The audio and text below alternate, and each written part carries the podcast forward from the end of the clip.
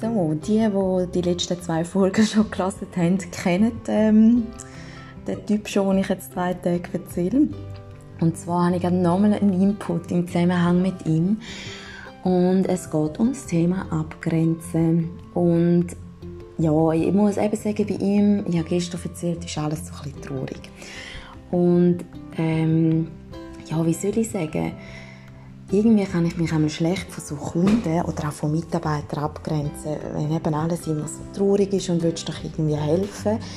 Aber ich habe jetzt wie gemerkt, nach dem Gespräch, wo ich ja eben mal ein bisschen anders reagiert habe wie sonst, habe ich da wie müssen beiseite stellen und für mich abschließen.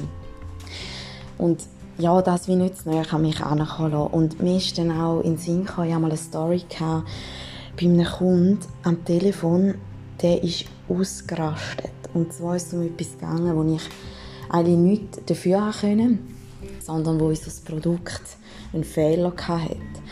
Und der Kunde ist ausgerastet und hat mich am Telefon zur Sau gemacht. Und ich weiß noch, ich hatte hier eh ein viel zu tun. Gehabt. Ich habe abgehängt und ich einfach nur noch brüllt. Ich habe richtig gekühlt. Und mein Chef so, was ist jetzt passiert? Überhaupt nicht rausgekommen. Und ich ja eigentlich auch nicht, weil es so krass, ja, ja, so krass, tut mir jetzt sonst einmal auch nicht etwas treffen. Aber in dem Fall war es einfach wirklich so. Gewesen. Und ähm, ja, ich habe gemerkt, da muss man vielleicht auch einfach mal durchschnaufen und eben die Sachen vor allem von sich abgrenzen. Weil ähm, auch wenn, auch wenn es in meinen Dailies hauptsächlich darum geht, dass man eben gerne arbeiten soll und wie man Spass kann haben Arbeiten, muss man gleich noch ein bisschen trennen, Job und, äh, Job, Job und Arbeit, Job und Privatleben. Weil äh, ja, schlussendlich lebst du heim und wenn du das auch immer noch heimtreibst, dann wirkt sich das vielleicht auf deine Familie aus oder Freunde und das soll es ja auch nicht und darum muss man sich da schon gut auch ein bisschen abgrenzen und ja, also ich meine, in der Buchhaltung, Marketing tätig, das ist nicht etwas anderes als Leute, die irgendwo im Spital sind. Das kann man ja gar nicht vergleichen.